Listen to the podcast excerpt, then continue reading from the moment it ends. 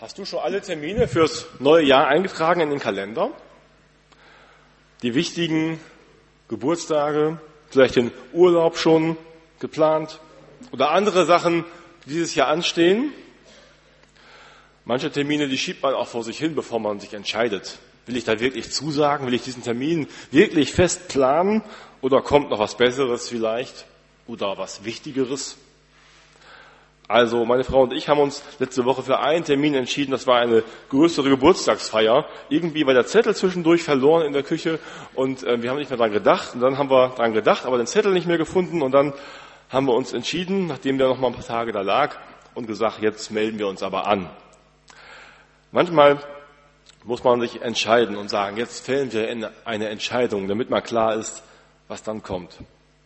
Um Entscheidendes geht es heute Morgen auch in der Predigt etwas Entscheidendes für unser Leben, für unsere Zeit, auch für unseren Kalender.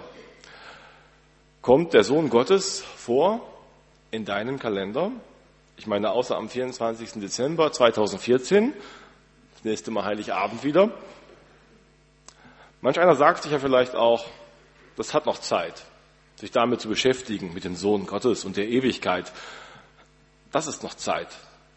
Jetzt kann ich noch nicht so viel damit anfangen. Das hat Zeit vielleicht, wenn meine Zeit hier zu Ende ist auf der Erde und ich keine Termine mehr planen muss. Dann ist Zeit für die Ewigkeit. Aber jetzt brauche ich davon noch nicht viel wissen.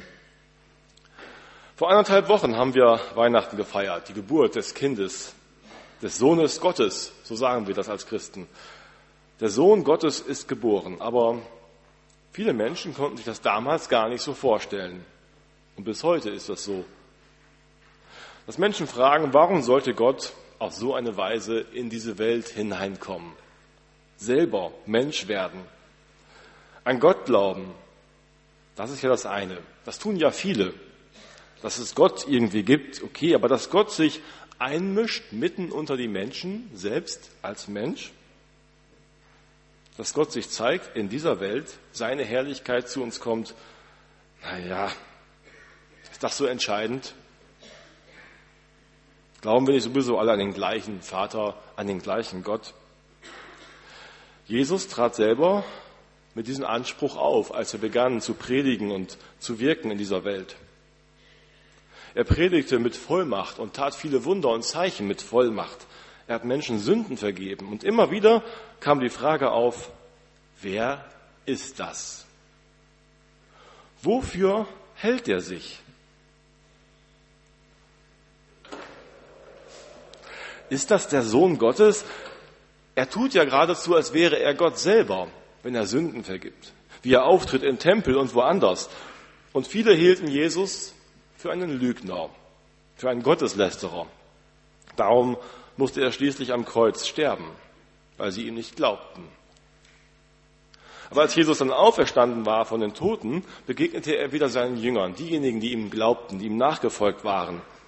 Und dann gewannen sie so einen festen Glauben, als sie merkten, er ist wirklich auferstanden, er lebt, da wurde ihm nochmal ganz neu deutlich, Gott hat tatsächlich ein Ja zu ihm gesagt.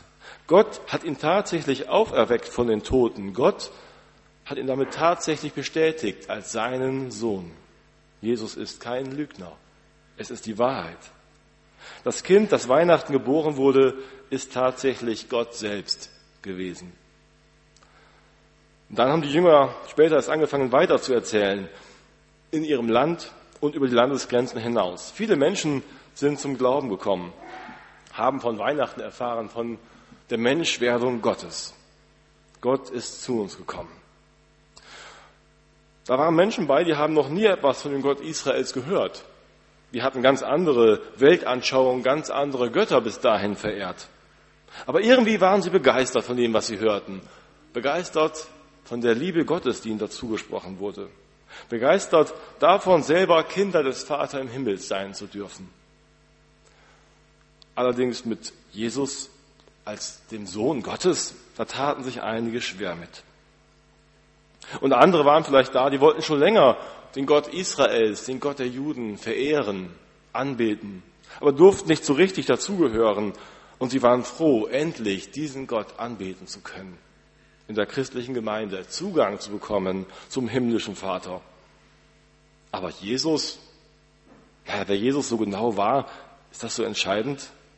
Das konnten einige sich nicht so richtig vorstellen. Gott wurde selber Mensch, hineingeboren in diese Welt. Vielleicht geht es heute auch Leuten unter uns so, die sagen, na ja, es ist alles nett, Lieder singen, Gott anbeten, über Gottes Liebe zu reden, Wegweisung zu bekommen für sein Leben. Aber das mit Jesus, das ist schon schwer, sich manchmal vorzustellen. Gott wurde Mensch. Im Johannesbrief, da geht es vor allem oder ganz stark immer wieder um diese Frage, ist Gottes Sohn wirklich Gottes Sohn gewesen? Denn es gab auch andere Meinungen in der Gemeinde. Es gab ihr Lehrer, die etwas ganz anderes lehrten. Und das gab es in der Kirchengeschichte immer wieder. Die einen meinten, ich habe das mal versucht, ein bisschen malerisch zu unterstreichen, meinten, Jesus wäre ein ganz normaler Mensch gewesen. Ein gewöhnlicher Mensch, sicher ein besonderer Mensch, der besonders etwas tun konnte, besondere Wunder gewirkt hat, vielleicht auch besonders sündlos war, keine Schuld auf sich geladen hatte, vielleicht alles das, aber in der Natur doch ein Mensch wie du und ich, geboren wie du und ich, mit einem leiblichen Vater, einer leiblichen Mutter. Da wurde nicht Gott geboren in die Welt, ein Mensch wurde einfach geboren. Und Gott hat sich diesen Menschen irgendwie einfach ausgesucht und gesagt, der ist es. Das ist der, der helfen kann. Diesen Mensch suche ich mir aus. Mit dem will ich mich identifizieren hier in der Welt. Und den will ich zu meinem Sohn machen. Und darum heißt es da, als er dann getauft wurde, mit der Taube, Taube die herunterkam und den Heiligen Geist empfing, wurde er dann Gottes Sohn. Nicht das Kind in der Krippe war Gottes Sohn, sondern der, der begann zu wirken. Der Adoptivsohn Gottes sozusagen. Gott hat sich ein Adoptivkind genommen und dieses Kind zu seinem Sohn gemacht. Ein schöner Gedanke. Aber dann wäre eben Weihnachten kein Fest, was wir zu feiern bräuchten. Dann wäre Gott nicht wirklich selbst in diese Welt hineingekommen. Dann hätte Gott einen anderen, einen gewöhnlichen Menschen leiden lassen. Dann hätte er eigentlich nur jemanden gesandt, so wie er die Propheten gesandt hatte. Es gab sogar welche, das waren die Gnostiker, wem das was sagt, eine Gruppe ähm, philosophisch geprägt, die dabei sagte, noch weiter, am Kreuz, als Jesus gestorben ist, da hat natürlich Gott nicht mehr gelitten. Gott hat sich da ganz schnell wieder davon gemacht. Und da war das auch nicht mehr der Sohn Gottes, der da litt am Kreuz. Da war es wieder ein ganz gewöhnlicher Mensch. Dass Gott leidet, das können wir uns nicht vorstellen. Gott war schon längst wieder im Himmel. Was hat das denn für eine Bedeutung für uns noch, wenn das so nur gewesen sein könnte? dann hat Gott nicht wirklich den Tod auf sich genommen für uns. Dann ist das alles eigentlich nur leeres Gerede. Eine andere Idee, die es da gab, war der Doketismus nennt man das. Und zwar Doketismus, das kommt von Erscheinungen. Das griechische Wort, das Verb meint scheinen. Es scheint nur so, als wäre Gott Mensch geworden. Er hat sich sozusagen einfach verkleidet als Mensch. Er sah so aus, er fühlte sich so an, in diesem Kind schon. Und das hatte sicherlich gute Wirkung auf die Menschen. Gott hat sich schon in diesem Schein gezeigt. Aber dann ist er auch nur zum Schein gestorben und hat nur zum Schein gelitten am Kreuz. Das ist gar nicht alles wirklich passiert. Eigentlich war er noch Gott in seiner Herrlichkeit am Himmel und das Leiden, das war gar nicht bei ihm. Alles war eigentlich nur, man könnte es überspitzt sagen, eine Show. Gott war nur scheintot. Er war nicht wirklich tot. Aber dann ist er auch nicht wirklich auferstanden, wenn er gar nicht wirklich tot war. Dann ist das alles gar nicht echt. Was bleibt dann noch über von Jesus? Von der Liebe Gottes, von der wir reden. Johannes schreibt im ersten Johannesbrief im Kapitel 2, wer den Sohn leugnet, der hat auch den Vater nicht. Die Gemeinde, die Johannes vor Augen hatte, war von solchen Lehren geprägt. Menschen, die sie da verunsichert haben und die gesagt haben, so ist das. es war gar nicht wirklich Gottes Sohn. Das ist auch gar nicht so wichtig, wer er war.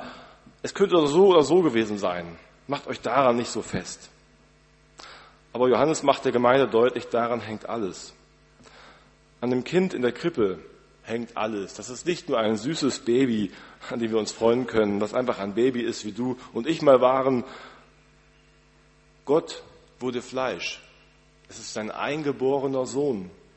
Und Gott tauscht hier den Thron gegen die Krippe.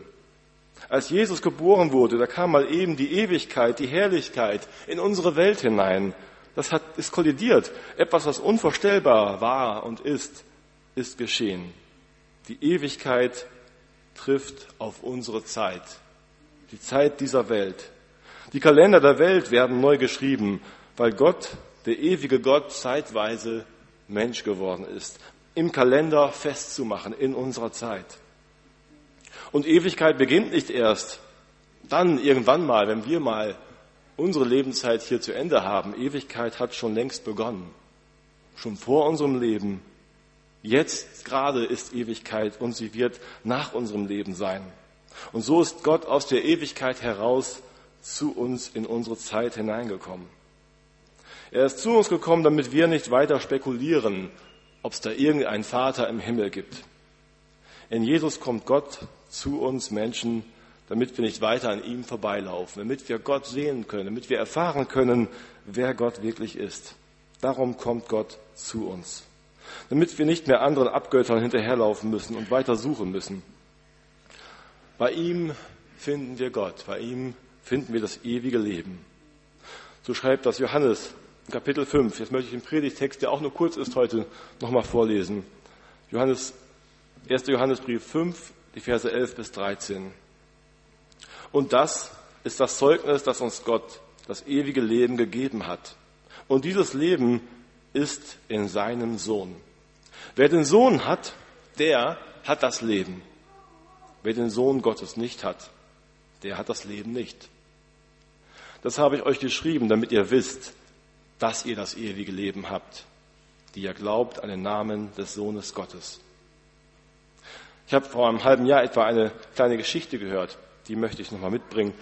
Ähm, da geht es um ein Bild. Ein reicher Kunstsammler ist gestorben. Er war bekannt, bekannt für seine Werke, die er besaß. Und in seinem Testament steht, dass seine Sammlung auf einer Auktion nun versteigert werden soll. Darunter sind bekannte Kunstwerke von Rembrandt, Van Gogh, Picasso und vieles mehr. Schnell spricht sich das in der Kunstwelt herum. Die Kunstliebhaber reisen von aller Welt an, in der Hoffnung, ein besonderes Gemälde zumindest für sich zu ersteigern. Dann beginnt die Auktion. Der Auktionator stellt das erste Bild zur Versteigerung.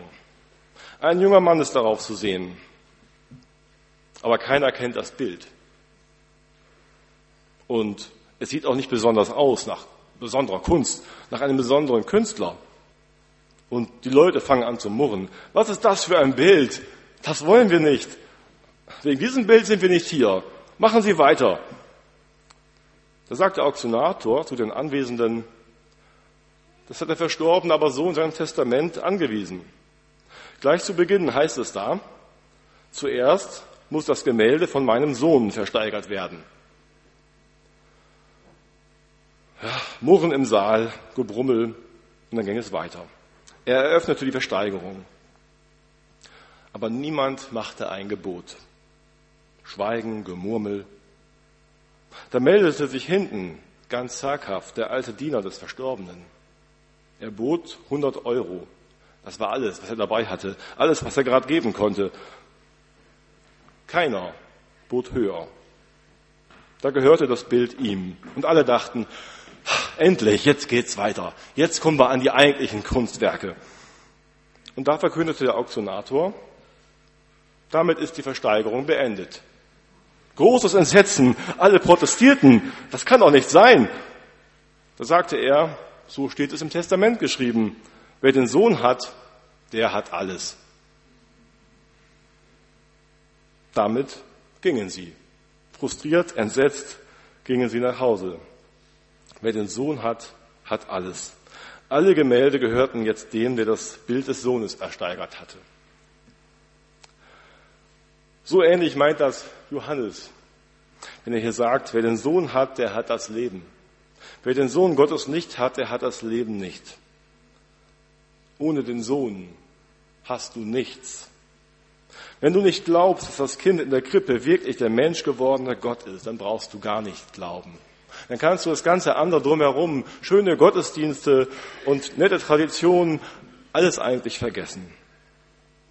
Wenn du nicht glaubst, dass im Leben und Wirken Jesu Gott selbst gewirkt hat auf dieser Welt, gelebt hat, dann war das alles doch nur Schwindel, oder? Denn Jesus hat diesen Anspruch gehabt, dass er mit Gott eins ist. Und wenn du nicht glaubst, dass am Kreuz der Sohn Gottes wirklich gelitten hat und gestorben ist, dann müssen wir uns fragen, was ist dann überhaupt noch echt an diesem Jesus, wenn alles nur Schein ist? Wie echt ist dann Gottes Liebe überhaupt zu uns? Was kann ich dann überhaupt für Gewissheit haben? Wer nicht glaubt, dass Jesus der Sohn Gottes war und ist, der kann den Rest auch wegwerfen. Mit Jesus aber, mit ihm haben wir alles. Nochmal einen Schritt zurück. Da heißt es, wer den Sohn hat, der hat alles. Was heißt denn eigentlich haben? Im Griechischen, Griechischen heißt es, die den Sohn habenden. Also, sind wir Habende? Haben wir den Sohn? Was heißt denn das, den Sohn habend? Es ist nicht so ein Haben gemeint, was so heißt, wir können darüber verfügen, wie wir über einen Besitz verfügen können, wie ich über mein Auto verfügen kann. Mein Auto habe ich und ich kann damit hinfahren, wo ich will. Es ist vielmehr unsere Verbindung, unsere Verbindung zu ihm. Darum geht es. Wir sind so eng mit ihm verbunden, dass wir ihn haben, dass er unser ganzes Leben prägt, auch die Termine im neuen Jahr. Und ja, es ist so, wir haben Jesus geschenkt bekommen.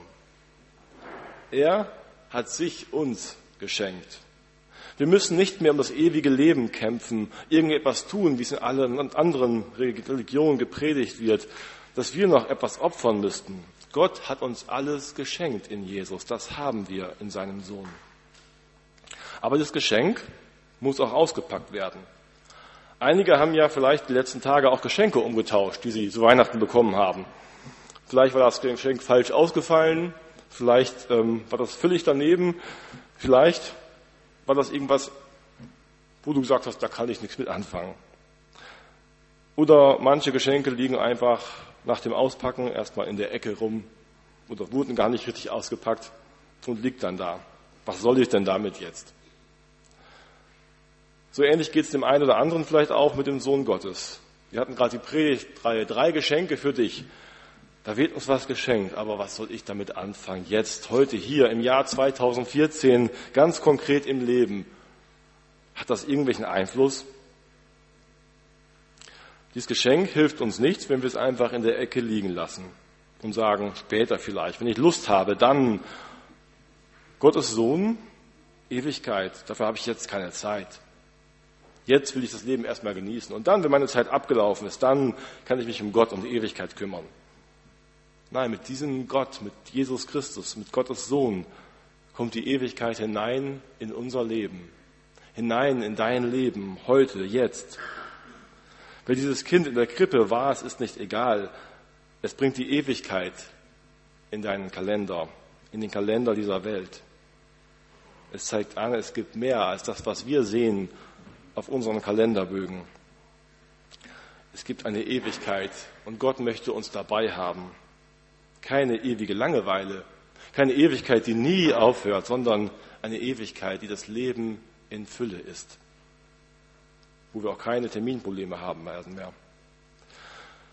Johannes schreibt am Ende, das habe ich euch geschrieben, damit ihr wisst, dass ihr das ewige Leben habt die ihr glaubt an den Namen des Sohnes Gottes. Seine Absicht war nicht, die Gemeinde zu verunsichern, sondern ihr Sicherheit zu geben, zu sagen, ihr könnt viele Fragen haben im Glauben. Viele Dinge, wo ihr sagt, das verstehe ich nicht. Und da können wir unterschiedlicher Meinung sein. Aber nicht darüber, wer Jesus Christus ist. Das ist die entscheidende Frage. Und wer ihm glaubt, darauf verlasst euch. Der hat das ewige Leben. Das dürft ihr, das sollt ihr wissen. Darauf könnt ihr euch verlassen. Vielleicht ist noch manches ungewiss auch, was in diesem Jahr so kommen wird, wo Gott unser Leben durchkreuzt, wo wir Dinge vielleicht ganz anders geplant haben, ganz anders Termine gesetzt haben. Gewiss ist aber, dass Gott dir das ewige Leben geschenkt hat. Dein ewiges Leben hat schon begonnen mit Jesus Christus. Amen. Ich möchte noch beten. Herr Jesus, das ist unfassbar für uns, weil wir in dieser Welt leben und diese Welt kennen. Und du bist doch gekommen aus deiner Herrlichkeit in unsere Welt hinein, bist Mensch geworden und das ist nicht richtig zu erklären, das ist nicht richtig zu begreifen. Aber wir wollen es glauben, Herr. Wir wollen es glauben und wollen uns beschenken lassen von dir. Und du schenkst uns alles mit deinem Sohn Jesus Christus. Hab Dank, Herr. Und schenk uns auch in diesem neuen Jahr immer wieder Gewissheit darüber. In den ganz unterschiedlichen Dingen, die in diesem Jahr vielleicht so passieren, schöne, schlechte Dinge. Ein Terminkalender, der zu voll ist, ein Terminkalender, der zu leer ist. Dass wir aber Gewissheit haben. Die Ewigkeit haben wir bei dir. Und deine Liebe ist uns gewiss. Du bist unser guter Gott. Du bist uns ganz nahe. Amen.